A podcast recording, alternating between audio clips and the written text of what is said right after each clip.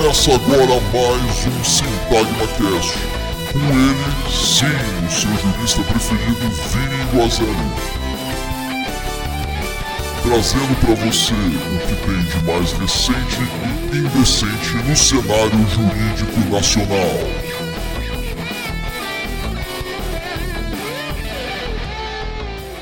Fala galera do Sintagma Cast, Vini aqui, todos prontos para o nosso encontro, para nossa aula agora?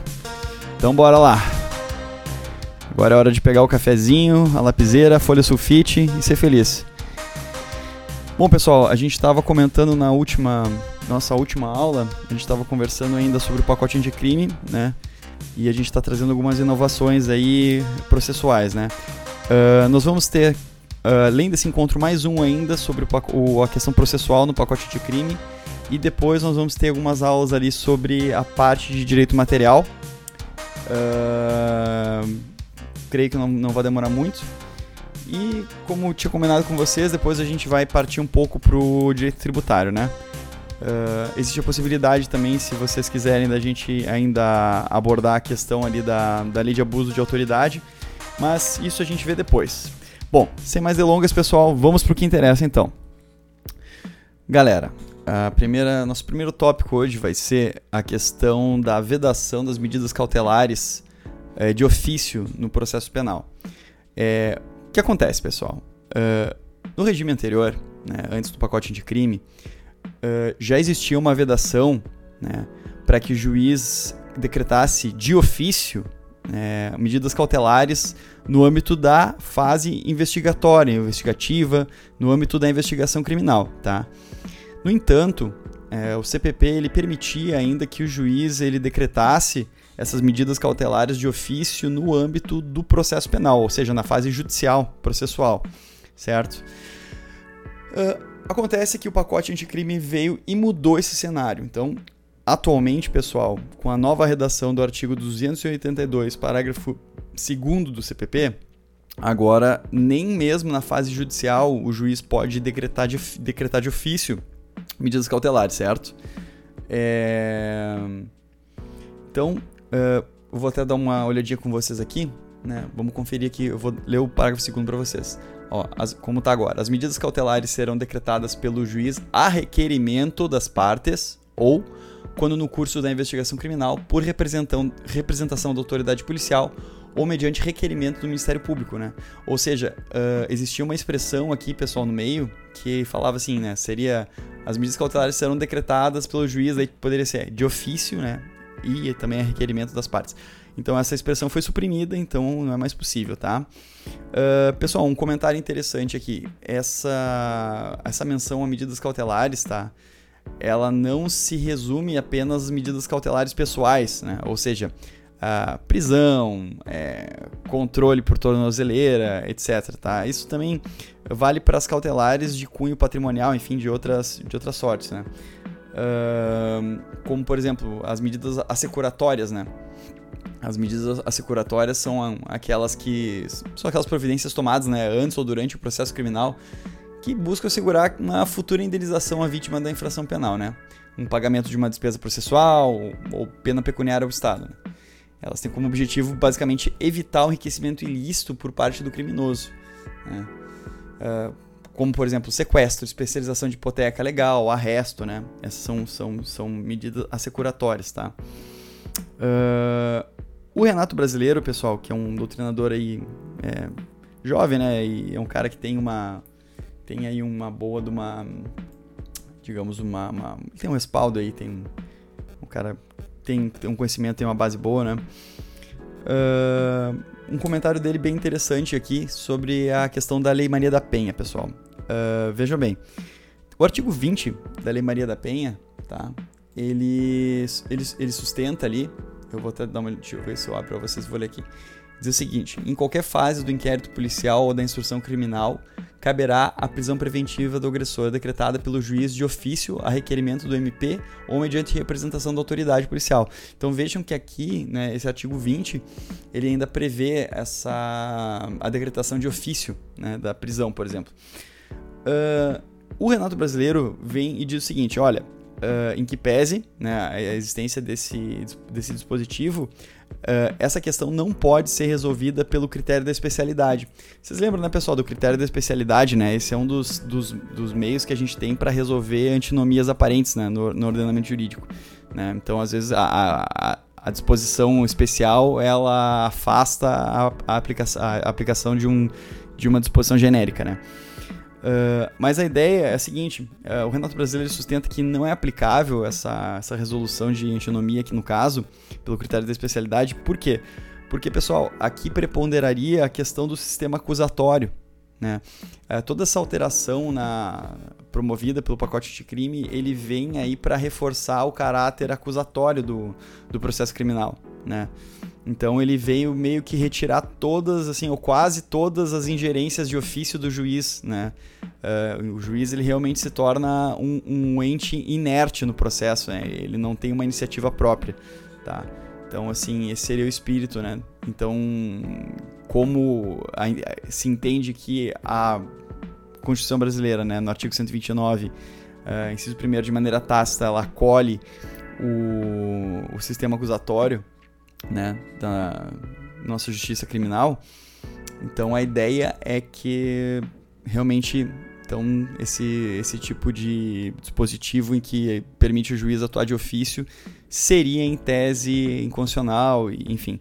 Uh, eu faço ressalvas aqui né, quanto a isso, porque realmente eu não, não acredito que medidas cautelares elas, elas sejam propriamente elas vão interferir na questão uh, do sistema acusatório em si uh, ou na própria imparcialidade do juiz, né? Uh, mas isso é uma opinião, né? Agora, só um, trazendo a questão do Renato Brasileiro ali, esse, isso que ele aponta, tá? Eu poderia, a gente poderia falar em outros argumentos também aqui, né? A própria questão da, da mulher em si, né? a situação ali complicada em que fica, né? Enfim. Eh, mas dá para contar também com um bom senso das autoridades, né? Por exemplo, um delegado quando vai encaminhar alguém, ele, já pode, ele pode, pode representar para que seja feita a prisão, ou o MP pode atuar também. Bom, uh, o que mais que eu tenho para falar para vocês aqui sobre essa questão das medidas cautelares, pessoal? Uh, bom, a revogação dessas cautelares ainda pode ser dada de ofício, né? Então, uma vez que, que o MP pede, né, requisita, é, requer e, e, um, e a autoridade policial ela, ela ela pede também essa a imposição dessa medida cautelar. depois que o juiz ele de fato é, define né, e comanda essa, essa prisão cautelar ou uma essa medida cautelar, ele pode revogar de ofício, tá? Uh, outra coisa que também eu, eu trago aqui a baila para vocês é o seguinte: Uh, existe uma discussão sobre a questão da fungibilidade das medidas cautelares. Né? O que significa isso? Às vezes, uma autoridade pode pedir a aplicação de uma medida cautelar X e o juiz aplica a Y. Isso é possível? Sim, isso é possível. Tá? Isso é possível. E não haveria uma violação propriamente dita desse, dessa, dessa uma violação dessa vedação do artigo 282, parágrafo 2 na redação nova. Por quê, pessoal? Porque basicamente uh, o que o, o artigo, que esse parágrafo ele vem exigir é que o juiz não tome nenhuma atitude de ofício, mas quando provocado, né, pelas, pelos, pelos órgãos uh, ou entidades que têm o poder para tanto, ele pode se manifestar e vai se manifestar e, e inclusive ele pode dissentir, né? E aplicar uma medida cautelar diferente daquela que é de fato requerida diante das circunstâncias do caso concreto. Uh, vamos lá. Outra coisa aqui que o, Renato Brasileiro ele, ele fala é o seguinte: ele diz que o parágrafo 5 né, na nova redação desse artigo 282, ele traz uma impropriedade técnica. Bom, eu vou ler aqui o, o parágrafo 5 para vocês. Diz assim: o juiz poderá, de ofício ou a pedido das partes, revogar a medida cautelar ou substituí-la quando verificar a falta de motivo para que subsista, bem como voltar a decretá-la se sobrevierem razões que a justifiquem. Aqui, pessoal, ele diz o seguinte, que isso acaba colidindo com o parágrafo 2 ao dizer aqui no parágrafo 5 que ele pode voltar a decretar, né, uma medida cautelar. Então, isso equivaleria a um, a um atuar de ofício, né? Então, ele diz que isso é uma propriedade técnica e que essa que de fato é, seria insustentável. De novo, à luz do princípio do sistema acusatório, né, seria insustentável você falar de novo em o juiz decretar algo de ofício, tá? Uh, um último tópico nessa questão aqui, pessoal, é o seguinte. É... E isso é muito importante. Está sendo tópico de. Foi tópico de julgado, julgamento do Supremo há pouco tempo. É o seguinte: é, a, é quanto à impossibilidade de conversão, tá? De prisão em flagrante em preventiva de ofício pelo juiz. Veja bem, pessoal, é, para quem não tem familiaridade com o processo penal, é o seguinte: a prisão preventiva ela é uma medida cautelar. Tá? Ela tem uma série de requisitos, até hoje a gente vai falar um pouquinho sobre ela, mas ela é uma medida cautelar. Né? Essa segregação é feita como uma medida cautelar. Tá? Uh, então veja bem, a gente está falou, a gente tá falando aqui sobre uh, a impossibilidade de juiz decretar de ofício tá? uma, uma medida cautelar. Se a prisão preventiva é uma medida cautelar, ele não pode aplicar de ofício, certo? Então, pessoal, quando ele recebe, quando o juiz ele recebe o auto de prisão em flagrante, né, uh, ele não pode mais, de ofício, por conta própria, né, converter esse auto de prisão em flagrante em uma prisão preventiva, tá? Uh, tem uma série, uma, uma, grande discussão até doutrinária sobre isso e uma, uma discussão jurisprudencial anterior, né, essa, essas alterações. Agora já está bem claro que não, não pode, né, em tese né, justamente pelo artigo 282, parágrafo 2 Antigamente a discussão tinha alguma, alguma relevância, porque uma parte da, da jurisprudência sustentava que quando você encaminhava o auto de prisão em flagrante para o juiz, ele, isso já era uma provocação. Né? Então ele não, ele não estaria atuando sozinho, enfim. Mas agora é, realmente exige, se exige uma, uma requisição específica, né? uma requisição ou uma uma promoção pela, pela autoridade policial, né? Uma representação. Certo, pessoal? Então, esse é o nosso primeiro tópico. Pessoal, o nosso segundo tópico, ele diz respeito à, à medida cautelar e ao contraditório. Trocando em miúdos, é, diante de um pedido de aplicação de medida cautelar, né, como a gente sabe agora precisa de um pedido de, de aplicação, é, diante de um pedido de aplicação de medida cautelar, em que momento será ofertado ou realizado o contraditório. Bom, prestem bastante atenção, tá? Atualmente, como ficou? A regra, tá, pessoal? O contraditório ele tem que ser prévio, e isso é uma novidade. Né? Antes, o contraditório, com regra, era diferido, né? era postergado. Então, hoje, como regra, nós temos que o contraditório ele é prévio. E a exceção, pessoal, é o contraditório diferido. Né? Quando eu falo em diferido, pessoal, para ficar bem claro, eu vou dar um exemplo. Tá? Diferido é assim: o juiz recebe o pedido de aplicação de uma medida cautelar, certo? E ele aplica essa medida cautelar e depois ele faculta, né? Depois ele concede a possibilidade de o réu, o acusado, né, eh, se manifestar e se defender da aplicação daquela cautelar, certo?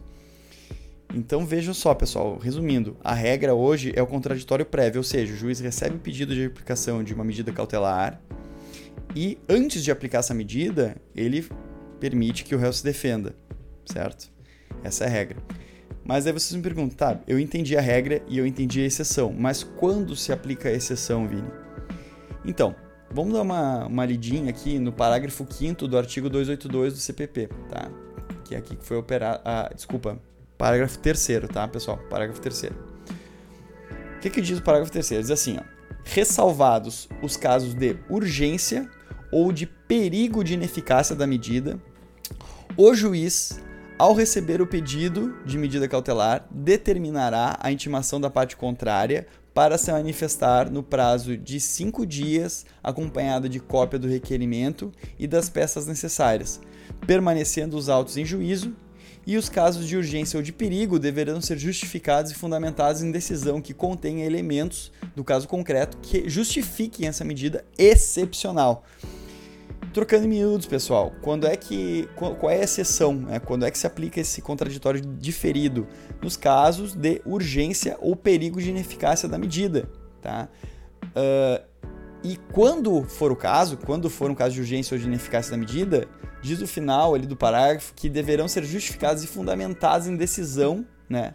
Essa, essa urgência e esse perigo eles devem ser justificados e fundamentados em decisão que contém elementos do caso concreto que justifiquem essa medida excepcional. Ou seja, o juiz ele tem que realmente se ater aos dados do caso concreto, ele não pode dar uma fundamentação genérica para a aplicação dessa cautelar, certo, pessoal? Uh, e vem uma outra discussão aí, pessoal. Uh, esse dispositivo do contraditório aqui, ele se aplica à prisão preventiva, né? Ou seja, a regra da essa regra de um contraditório prévio, ele se aplica para as casas, para os casos de prisão preventiva, que a gente acabou de ver que prisão preventiva também é uma medida cautelar, né? Pessoal, tem duas correntes. A primeira corrente, que é encampada aí pelo Conselho Nacional dos Procuradores Gerais aí de Justiça, uh, ele diz que não, que essa, esse contraditório prévio, né, ele só tem cabimento, tá, nas cautelares diversas da prisão. Essas cautelares diversas da prisão, pessoal, estão previstas no artigo 319 do CPP, tá? Eu vou ler para vocês algumas aqui bem rapidinho, só para vocês terem uma ideia. Então, 319 diz assim: são medidas cautelares diversas da prisão, né? Comparecimento periódico em juízo, né? O inciso segundo ali, proibição de acesso à frequência de determinados lugares, proibição de manter contato com pessoa determinada, proibição de ausentar-se da comarca, recolhimento domiciliar no período noturno, nos dias de folga, suspensão do exercício de função pública, internação provisória, tá? Uh, fiança e monitoração eletrônica, tá? Essas são algumas medidas cautelares diversas, tá? Da prisão. E a segunda corrente, pessoal, uh, sustenta que sim, que na verdade esse, essa regra do contraditório, do momento do contraditório, momento do exercício contraditório, ela, ela é aplicável a todas as medidas cautelares. E por que, pessoal? Uh, pelo critério topográfico. Como assim critério topográfico? Critério topográfico por quê, pessoal? Porque essa norma, esse 282, parágrafo, parágrafo 3 ele está inserido, pessoal, no capítulo Uh, primeiro, né, a gente tem no, no, CPP tem um título 9, né, o título 9, enfim, da prisão das medidas cautelares e da liberdade provisória. O capítulo primeiro, que é das disposições gerais, é onde está esse artigo 282, ou seja, essa, se são disposições gerais desse título que aborda todas as questões das medidas cautelares, por consequência, pelo critério topográfico, onde ele está inserido né, geograficamente dentro do código, né, ele com certeza ele diz respeito a todas as medidas cautelares e não somente aquelas diversas da prisão. Beleza? Fechou então, mais, mais um tópico para conta. E o nosso próximo assunto, pessoal, é, diz respeito à prisão preventiva como sendo a última rácio e o dever de fundamentar. Bem, Galera, antes da lei 2.403 de 2011, tá? Uh, o juiz, né, só tinha duas opções, né? Ou ele mandava pre prender preventivamente, né? Ou ele libertava alguém é, provisoriamente, né? Concedia uma liberdade provisória. Depois dessa lei 2.403 de 2011, uh, a prisão preventiva se tornou, de certa forma, a última rácio, né? Uh, o legislador instituiu mais nove cautelares, né? Eu li para vocês ali, aquelas do 319. E também a possibilidade de a da concessão de uma liberdade provisória também, tá? Quando, é o caso, quando for o caso. O que acontece, pessoal? Muito embora a prisão fosse a última rácio, não necessariamente havia uma fundamentação estrita nesse sentido, né? Não era nem sempre era respeitada, né? Atualmente, uh, a redação ela ficou muito clara nesse sentido, tá? E isso a gente vai poder constatar lá no parágrafo 6 do artigo 282. E eu vou ler um pouquinho para vocês aqui. A prisão preventiva somente será determinada quando não for cabível a sua substituição por outra medida cautelar, né? observado o artigo 319, que é aquele que eu falei, que eu li para vocês ali brevemente o, o, alguns incisos, né?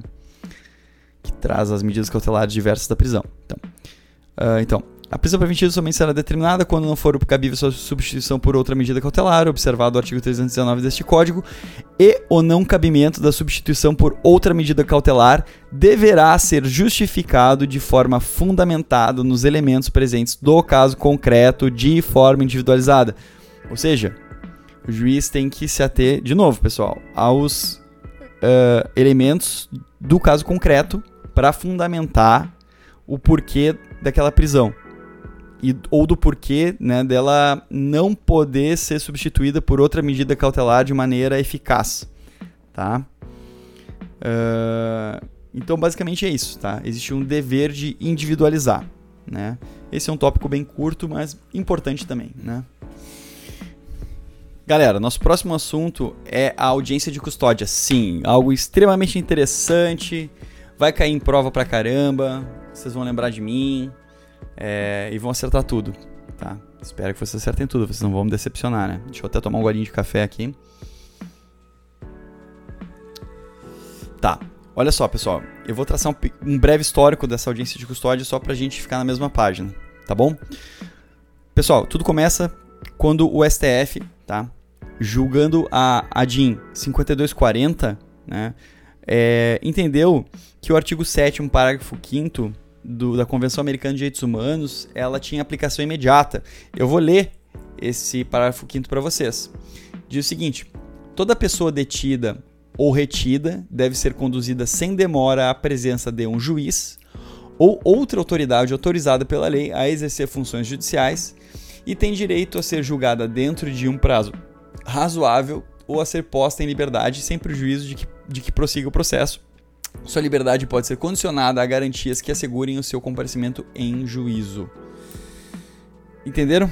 Então, a pessoa tem que ser conduzida a um juiz ou uma outra autoridade autorizada pela lei a exercer funções judiciais. Bom, pessoal, funções judiciais no Brasil só o juiz togado, né? Então, tem que ser um juiz.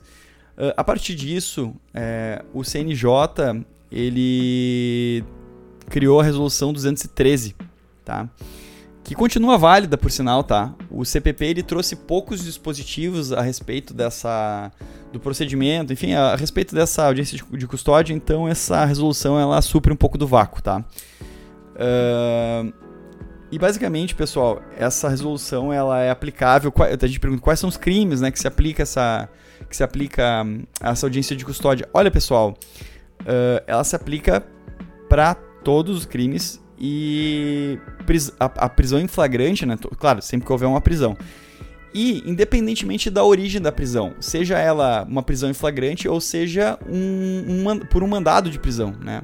A gente vai ter situações, né, pessoal, em que uma pessoa é presa em flagrante, por exemplo, vou lá, tô na rua ali, eu cometo um roubo, por exemplo, contra uma senhorinha. Aí algum transeunte vê, sai correndo, me dá uma, um supapo, cai no chão, me dá a voz de prisão e ele me leva na delegacia e aí eu sou preso ali isso é uma prisão em flagrante, né? Uh, ou às vezes, né, por uma ordem judicial. Né? A gente vai ter um mandado judicial mandando prender alguém, né? Uh, pode ser uma prisão uh, cautelar, né? Por exemplo. Então, também vai ter uma audiência de custódia. Beleza, pessoal? a diferença, qual a diferença do antes e o depois? Só para vocês terem uma ideia. Antes, pessoal, o que acontecia? Vamos pegar esse mesmo caso do, do cara que, que rouba, né? Então eu roubei, me, beleza, um transeunte ali, um cidadão, pegou, me parou, conseguiu me, me, me, imobilizar e me levou na delegacia. Né? O delegado ele vai lavrar o auto de prisão e esse auto de prisão vai para o juiz. E daí o juiz lá ele vai né, uh, verificar se aquela prisão é legal, se ela não, se ela é legal. Se ela for ilegal ele vai relaxar, né? Uh, se ele vê que é uma prisão legal mas que tem e, e que tem os requisitos para uma prisão preventiva, ele pegaria aplicaria uma prisão preventiva. Se fosse o caso, ele me daria uma liberdade condicional, ah, uma liberdade provisória, desculpa. Uh, então, pessoal, era assim que era. E hoje em dia não. Hoje em dia não é só o auto de prisão em flagrante que vai para o juiz, é o, é o próprio né, o próprio o próprio preso, né, vai até o juiz, certo? E é feita ali uma audiência. Uh, isso se aplica para crimes, como eu falei, seja ele afiançável ou inafiançável, né, para todos os crimes. Uh, o juiz das garantias é o cara que vai presidir essa audiência de custódia, né? Lembrando, pessoal, que até o momento, o... e hoje é o dia 27 de outubro de 2020, Uh, até o presente momento, pessoal, uh, os dispositivos que tratam do, do juiz de garantias continuam suspensos, tá? Eles permanecem suspensos. Então, por enquanto, ainda não há nenhum juiz de garantias atuando, tá? Mas se porventura o STF uh, entender pela constitucionalidade do juiz de garantias, será ele que vai, que vai presidir essa, esse, essa audiência, ok? Beleza. Tem mais uma questão também que diz respeito a ilegalidade da prisão em flagrante. Uh, pessoal, como é que funciona? Tá? A gente já vai dar uma lidinha no texto para vocês terem uma ideia um pouquinho melhor da prática dessa audiência de custódia.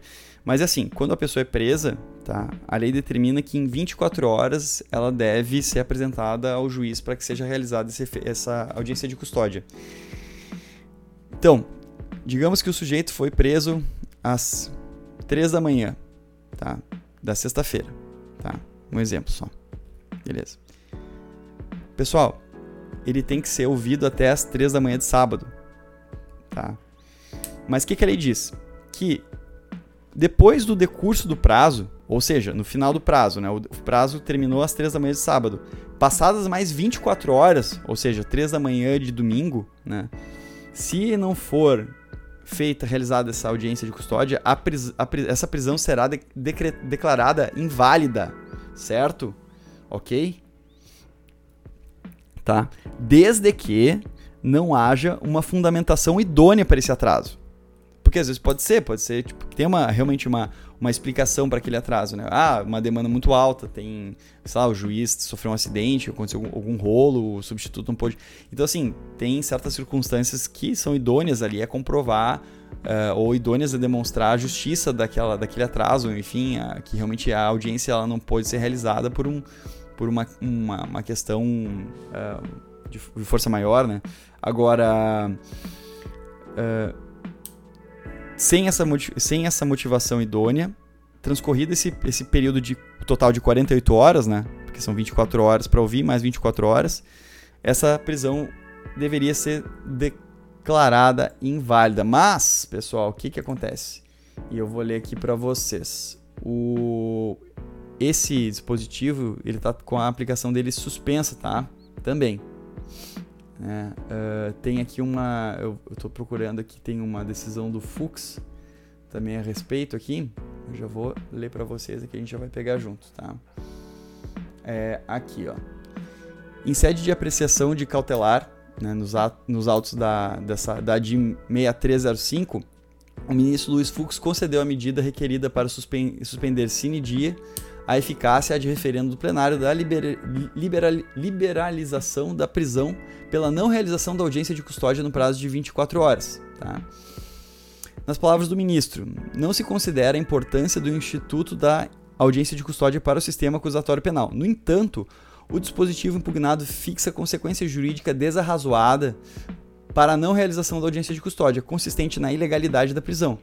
Esse ponto desconsidera dificuldades práticas locais de várias regiões do país, especialmente na região norte, bem como dificuldades logísticas decorrentes de operações policiais de considerável porte, que muitas vezes incluem grande número de cidadãos residentes em diferentes estados do país.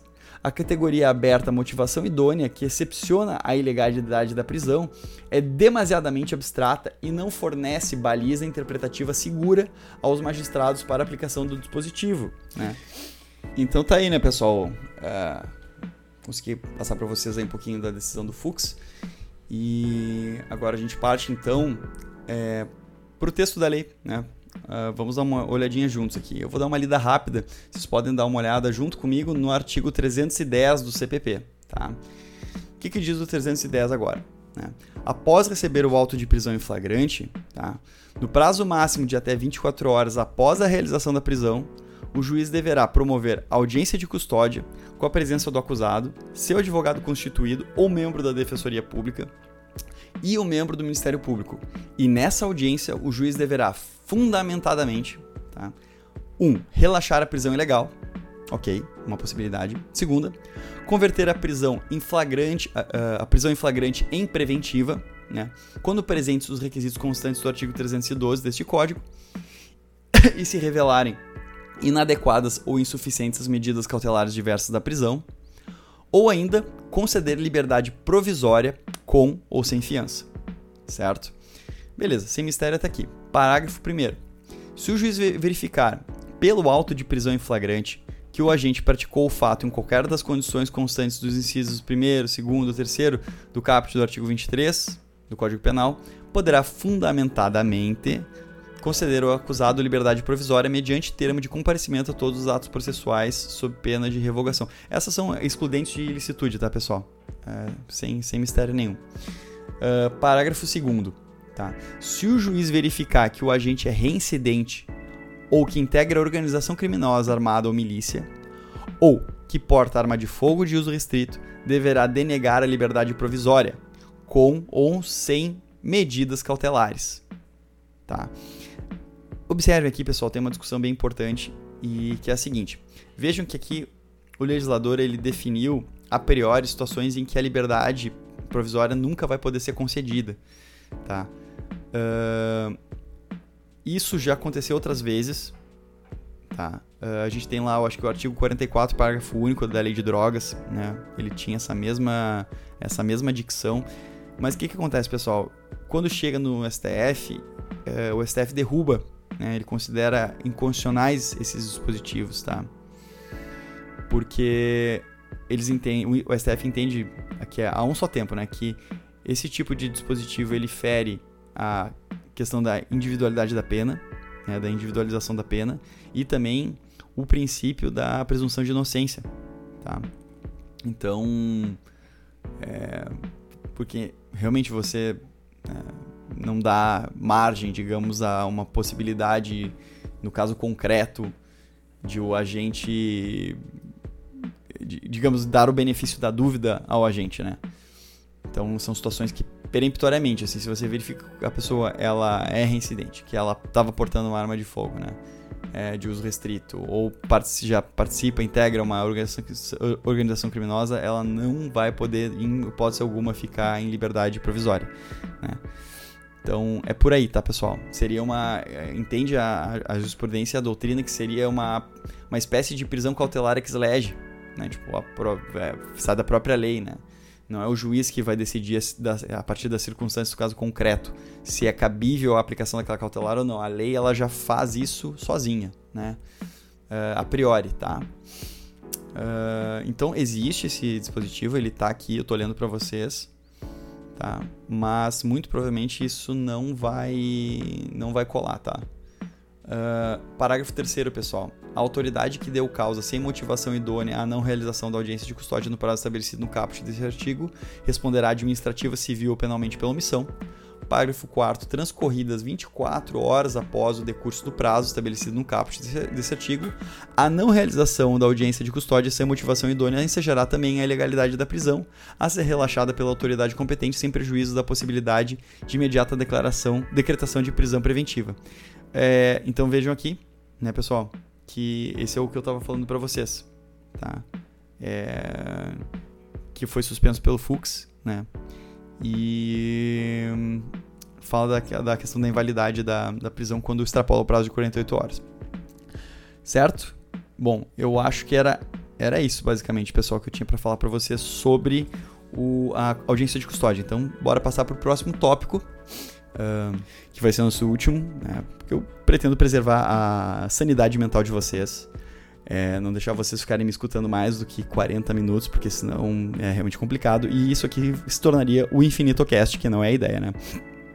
É, pessoal, o nosso último tópico ele trata de uma alteração na redação do artigo 312 que trata da prisão provisória. Uh, e agora ele exige a atualidade do periculum libertatis. Fala sério, cara. Sim, calma aí, peraí, calma, eu vou te explicar. Vem, pega minha mãozinha aqui. Toma um golinho do café. Aperta, aperta a bundinha da Pentel. Capricha no, no grafite. Vamos lá, é o seguinte. É, bom, a prisão provisória, a gente acabou de ver que é uma medida cautelar, né, pessoal, né, e ela tem uma série de requisitos, pessoal. Eu não vou, hoje não é o dia de abordar todos os requisitos, não vou aqui, tipo, esmiuçar isso para vocês. Mas, de uma maneira geral, entendam o seguinte, tá? Ela tem dois pressu grandes pressupostos, tá? O perigo e o fumus comissi delicti, pessoal, tá? Que não é como aquele o deputado Kennedy Nunes do PSD aqui de Santa Catarina que falou fumo iones buris. que momento.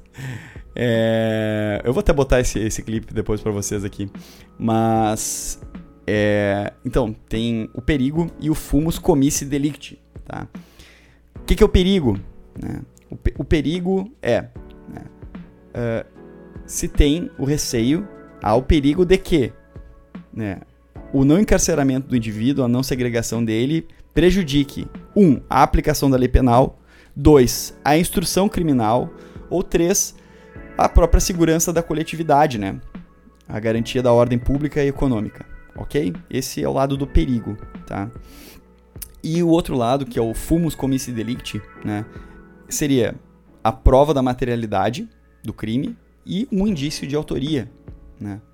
Uh, então seriam é, a fumaça, digamos, da, do cometimento do delito, né? Tipo, você tem, ainda de que maneira superficial, você já tem uma ideia de que de fato, aparentemente aquele indivíduo praticou um crime existente e, de fato ele é o autor daquela, daquela conduta, certo? Então, pessoal, esses são os, os pressupostos, digamos, básicos de uma, de uma prisão preventiva, tá? Tem outros requisitos, não vou entrar aqui, mas outro dia a gente encara isso. Uh, agora, pessoal, qual é a modificação? O 312 conta agora com um parágrafo segundo que diz o seguinte: a decisão que decretar a prisão preventiva deve ser motivada e fundamentada em receio de perigo e existência concreta de fatos novos ou contemporâneos que justifiquem a aplicação da medida adotada. Ou seja, pessoal, essa, esse perigo, tá? Ele tem que ser atual. Então, daí a atualidade do periculum libertatis, né? A, a atualidade do perigo da liberdade. Então, esse perigo tem que ser atual, certo? Contemporâneo, né? uh, a decretação daquela prisão. Beleza? Muito simples, né, pessoal? Então, com isso, a gente encerra o nosso primeiro episódio. É... Eu peço desculpas pela simplicidade do, do, do podcast, ainda estou aprendendo, né? Mas é. Mas a gente vai melhorando. Enquanto isso, vocês vão lá, curtam o vídeo, se inscrevam no canal, ativem o sininho.